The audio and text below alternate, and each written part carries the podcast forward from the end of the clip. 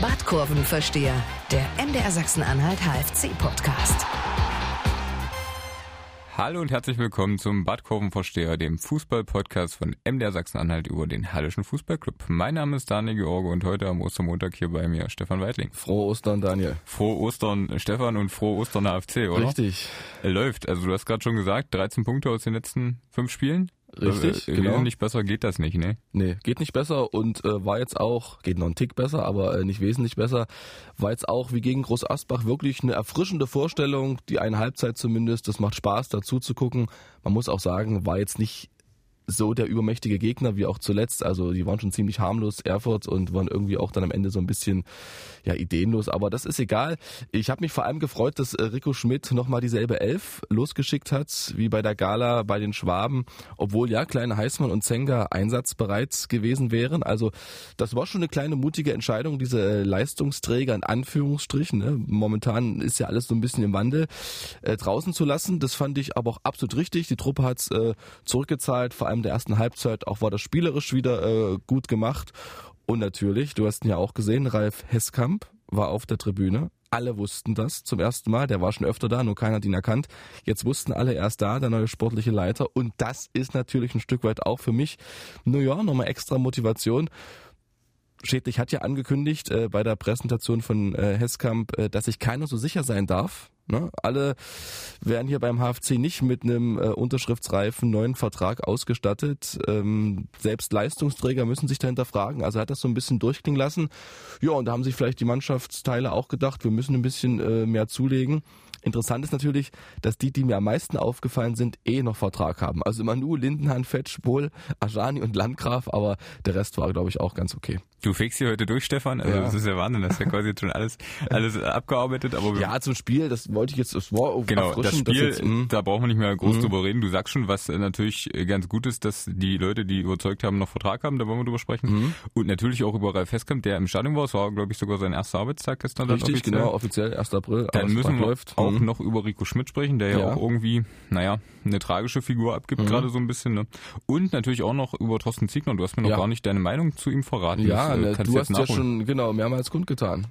ich habe dir schon kundgetan, Nee, klar, schon Kollegen gut bei gefragt. eurem Streitgespräch mit Franco Gullis, unserem, äh, unserem Chef hier und dann äh, noch mit dem Kollegen von der Bildzeitung, Sebastian Wutzler, ne? Genau, der Sehr den gut. Kollegen in Zwickau Mhm. begleitet Richtig, hat. Und richtig, jetzt kommt die genau. Meinung von Stefan Weidling. Okay. Mhm. Jetzt schon? Ja, na klar, Ach so, Feuer los. Gleich, okay. Naja, also äh, ich war schon durchaus überrascht, ähm, muss ich wirklich sagen, und äh, auch vor allem erstaunt, äh, als ich auf der Pressekonferenz war, mit welcher Begeisterung äh, Michael Schädlich, der Präsident äh, von Thorsten Ziegner, gesprochen hat. Wir hören mal zu. Ähm, Szene, das erste Treffen von den beiden mit den anderen Vorstandskollegen. Alle sind allein im Raum und dann sagt äh, Michael Schädlich das. Ziegner ist, also der strahlt, wenn Sie im Raum mit ihm sind, müssen Sie aufpassen, dass Sie nicht zu nah an ihm dran sind, sonst äh, wird der Anzug angesenkt. Also, klasse. Also der Anzug angesenkt, ich sag's nochmal langsam, also der strahlt so viel Feuer aus, der brennt unglaublich. Also da Ja. war ich wirklich erstaunt, das hat er mehrmals gesagt. So kenne ich Thorsten Siegner gar nicht so. Ich habe ihn zwei, dreimal interviewt äh, für den Sport, als er oder genau als Trick als Zwickauer Trainer. Und oh, da dachte ich, Respekt, also so kannte ich den noch gar nicht, äh, den Siegner. Jetzt müssen wir erstmal abwarten. Ich bin keiner, der jetzt vorne weg sagt, okay, äh, Gefühl, hm, hm, hm. Ähm, ich will wirklich erstmal schauen, was er so auf dem Platz leistet. Äh, interessant ist ja, laut Michael Schädlich steht er ja auch für einen attraktiven Fußball. Den habe ich bisher nicht so gesehen. Angeblich hatte er auch nicht das Potenzial in Zwickau aktuell, wobei der Kader nicht so schlecht besetzt ist, auch wenn es finanziell nicht an den Etat vom Hallischen FC ranreicht. Aber nichtsdestotrotz äh, müssen wir schauen, ob er das schafft, hier in Halle umzusetzen, dass er auch äh, Flottenfußball spielen lässt, nicht nur eben Fußballkampf, sondern auch Fußballspiel. Das hat man in Zwickau ja nicht so oft gesehen. Ich glaube, er ist wirklich wie Rico Schmidt so ein ganz leidenschaftlicher Typ. Also wenn du mit ihm sprichst, da, oh, da die Augen, die stechen ja vor, da kriegst du richtig Angst im Prinzip. Das ist auch so ein Einpeitscher. Fußball-Sachverstand hat er bestimmt auch. Er war ja bei dieser, äh, beim Fußballlehrer Lehrgang in Bonn da eifrig mit dabei. Die Doppelbelastung hat er weggesteckt. Also er ist auch stressresistent, glaube ich. Ja, also es ist natürlich immer so, dass der HFC in so einem Radius von 150 Kilometer anscheinend seinen Trainer holt. Ne?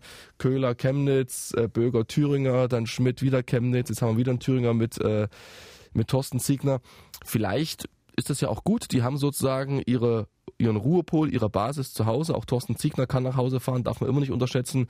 Die Familie hat ja auch zwei Kinder, Frau. Äh, das muss man ja auch mal ab und zu ähm, genießen können und das ist, glaube ich, schon wichtig. Und dann müssen wir einfach abwarten. Also ich hätte jetzt auch nicht gedacht, als er sagte, er will sich weiterentwickeln, dass er zum HFC kommt, aber offenbar, das sagt auch Michael Schädlich, ist der Ruf ein guter des Hallischen Fußballclubs und jetzt müssen wir einfach abwarten. Ja, ich bin da auch eher vorsichtig bei solchen Worten. Ich erinnere mich nämlich noch an die Worte von Michael Schädlich nach der Verpflichtung von Stefan Böger und nach der Verpflichtung von Rico Schmidt. Das hat ja. sich alles genauso angehört, ja. Richtig, aber gut, was willst du machen? er weiß ja auch selber, er kann es momentan nur mit solchen Worten auch irgendwo rechtfertigen, weil wenn wir ehrlich sind, ähm, können wir ja gleich drüber reden, mit Rico Schmidt, wenn wir uns jetzt die Saison angucken, es kann ja sogar noch die beste aller Zeiten werden. Ne? Mhm. Und äh, dann ist die Frage, war das wirklich so dringend nötig? Tatsächlich, ja. Also bei der Bilanz und irgendwie äh, stellt er sich wahrscheinlich mhm. gerade auch die Frage, hat zumindest gestern den Eindruck gemacht. Ne? Richtig. Und äh, es ist natürlich völlig okay, dass er enttäuscht ist und das auch so ein bisschen durchklingen lässt und da auch nicht in sein Innenleben Einblicke wehrt. Das ist auch völlig okay.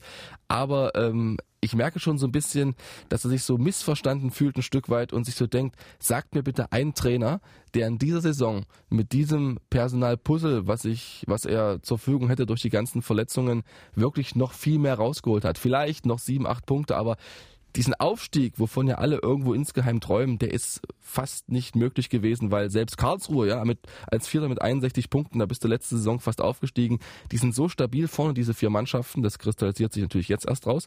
Aber trotzdem glaube ich, ähm, mit einem anderen Trainer wären wir wahrscheinlich nicht in anderen Tabellenregionen unterwegs. Und wie gesagt, 42 Punkte hat, hat der HFC, 60 können sie noch bekommen, 53 ist die absolute Bestmarke und es wäre natürlich wirklich schon für Rico Schmidt, wäre auch mein Anreiz, wenn ich Trainer wäre, schon richtig geil, äh, die beste Saison in sechs Drittliga-Zeiten abzuliefern und dann nicht verlängert zu werden. Ja, wer weiß, wenn er dieses Halbfinale, äh, Viertelfinale im Landespokal ja, gewonnen hätte, ne? aber hätte, hätte Fahrradkette. Richtig. Schönen Gruß an Lothar ähm, Matthäus. Also. Genau, hat der das gesagt, ja? ja naja, jetzt vor kurzem nochmal, glaube ich, ne? oder? Nee, wäre, wäre Fahrradkette war das, glaube ich. Achso, okay, weil den Spruch, den höre ich so oft, ich wusste gar nicht, dass der von Lothar Matthäus ist. Hat er jetzt auf jeden Fall, glaube ich, mhm. neu aufleben lassen. Ja. Ja, wäre schon irgendwie kurios, ja. Mhm. Ja, kann man so stehen lassen. Richtig, genau. Aber auch nicht mhm. schlecht für Rico Schmidt natürlich bei der Suche nach einem neuen Club vielleicht. Ich richtig. weiß ja nicht, was und, da geht. Und ich glaube, es war ja auch so ein Punkt, ähm, das hast du im Stadion gemerkt, das war schon nach dem Fortuna Köln Spiel. Es hat sich einfach auch bei den Fans, und das muss man auch Verein, als Verein auch ein Stück weit berücksichtigen, das hat sich dann so ein bisschen eingeschossen, dass man eben so eine kleine Abneigung hat gegen Rico Schmidt. Das zog sich schon die ganze Zeit so. Und wenn du ja diesen Neuanfang planst mit neuem Vorstand, äh, mit neuer Strategie, mit neuem Personal, so mit so einem richtigen Neustart, dann willst du auch vielleicht auch einen neuen Trainer präsentieren, der nochmal alle sagen lässt, ui, ist ja alles neu beim HFC, das gucke ich mir mal an.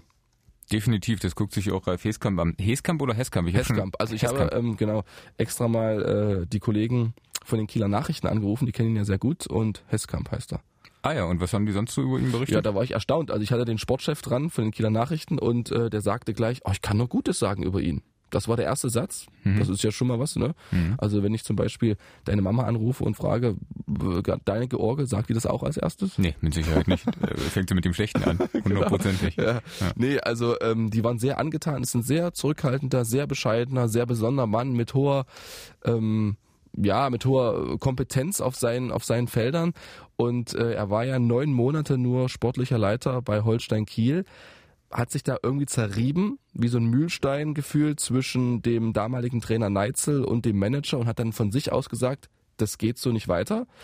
Und äh, das war ja auch so ein bisschen die Befürchtung, dass das funktioniert mit Thorsten Ziegner und deshalb äh, hat sich der HFC was Besonderes einfallen lassen. Die haben die beiden ja quasi zwangsverkuppelt für mehrere Stunden. Die mussten in einem Raum diskutieren, sich austauschen und da ist auch keiner ohne blaue Augen herausgekommen und deshalb äh, hat man, glaube ich, auch gesagt, ja, das funktioniert zwischen den beiden. Also quasi eingeschlossen irgendwo. Ja, naja, so als Michael Schädig. Die hatten auch viel telefoniert und ähm, wären auch äh, sofort auf einer Wellenlänge gewesen. Und natürlich ist es alles eine Hoffnung, dass das auch so funktioniert. Müssen wir dann äh, abwarten. Aber die Bereiche sind auch klar abgesteckt. Also Heskamp äh, hat ja durch seine Erfahrung als Scout bei Bayern München, ne, auch kleine Einschränkung, er ist ja zuständig für Nord, Nordost, so wie ich zuständig bin für Halle Süd oder du für Magdeburg, Sudenburg, ähm, ist er zuständig gewesen für Nord, Nordost und da gibt's ja noch mehrere Unterteilungen. Aber immerhin, äh, er ist sozusagen da angestellt gewesen äh, bei den Bayern und ähm, soll sich also auf Scouting konzentrieren, auf den Nachwuchs, aufs Personal und äh, Thorsten Ziegner macht dann alles äh, rund um den Fußball und da sind die Grenzen klar abgesteckt und deshalb hoffen alle, dass das dann auch irgendwie reibungsloser funktioniert als zwischen Schmidt und Böger. Wie sieht dann eigentlich die Rolle von Ralf Kühner aus, frage ich mich gerade. Der verabschiedet sich ja sowieso Richtig, zum ja, genau, Jahresende, den, aber den Abschied vorbereiten, die Volksregies noch mit äh, aushandeln und dann vielleicht moderieren, wenn es irgendwo brennt. Aber ich glaube, der macht das normal weiter, was er bislang gemacht hat, kümmert sich, wie gesagt, um so vertragliche Sachen, ist bestimmt auch bei der einen oder anderen Spielerentscheidung äh, mit involviert und ja, äh, freut sich vielleicht, dass er so langsam seinen Rückzug vorbereiten kann. und freut sich bestimmt auch, dass noch ganz viele überzeugende Jungs irgendwie noch unter Vertrag stehen. Ja, also Ja, hast du schon gesagt. gesagt, genau. ja. Äh, Manu, Richtig, Manu, grandios. grandios. Also da ähm, ist er wieder haarscharf dran am Mann der Woche. Also höchstes Lob ja auch von äh, Stefan Emmerling. Ne, hat ihn ja, Mhm. äh, hat er gesagt, kann ja sogar ein Ausnahmespieler werden. Haben sie überhaupt nicht in den Griff bekommen. War ja auch mal links, mal rechts und Dynamik, Leichtigkeit, alles wieder da von ihm. Äh, die letzten beiden Spieler, da hat er wirklich voll überzeugt. Und muss man natürlich auch sagen, er hatte wie gegen Groß Asbach, fand ich immer unglaublich viel Platz, kann also seine Geschwindigkeit da auch ausspielen. Gegen Magdeburg, wo er dann kam, wenn du gegen eine massierte Abwehrreihe anspielen musst, sah das schon ein bisschen anders aus. Ist völlig egal, er hat seine Chance genutzt und ich freue mich auch, äh, dass er vielleicht, wenn er die nächsten Partien auch noch so gut absolviert, mit einem richtig positiven Gefühl in die Vorbereitung gehen kann und dann wieder zu so einem, ja, zu einem Publikumsliebling, äh, Publikumsliebling, was er ja am Anfang war, was er vielleicht auch immer noch ist, dann so richtig aufsteigen kann. Daniel Bohl, Matthias Fetsch, Marvin Ayani, also das kann schon Mhm. eigentlich eine ganz gute Mannschaft werden. Richtig, Jahr, ja. also und es werden ja nicht alle von denen 19, 18 sind es ja Zenker geht ja sowieso, weil der Leihvertrag ausläuft, aber von den 18 werden ja nicht alle äh, Richtung Magdeburg geschickt. Äh, da da hoffe ich mal, dass da der eine oder andere auch noch bleibt. Also ein Fabian Baumgärtel hat das ja auch ganz klar kommuniziert. Also das ist für den hier super, zwei Stunden von der Familie weg und äh, er macht das ja auch extrem solide. In Tobias Müller, für mich auch eine sehr gute Entdeckung als Innenverteidiger. Von Freiburg ist er gekommen, hat ja nur einen Jahresvertrag bekommen, aber für mich auch so ein Kandidat, der, auch durch, der durchaus technisch versiert ist, ein sehr intelligenter Abwehrspieler, den man äh, durchaus länger halten kann. ja, bei ihm glaube ich fast schon, dass da auch andere Vereine dran Ja, sind. das stimmt, Also, aber ähm, ich, ihm tut das gut in der dritten Liga. Also da sticht auch keiner hervor von denen, wo ich sage, die haben sich jetzt alle in der zweiten Liga angeboten. Also da kenne ich keinen im Prinzip. Ne? Also ich hoffe, dass Toni Lindenhahn natürlich bleibt.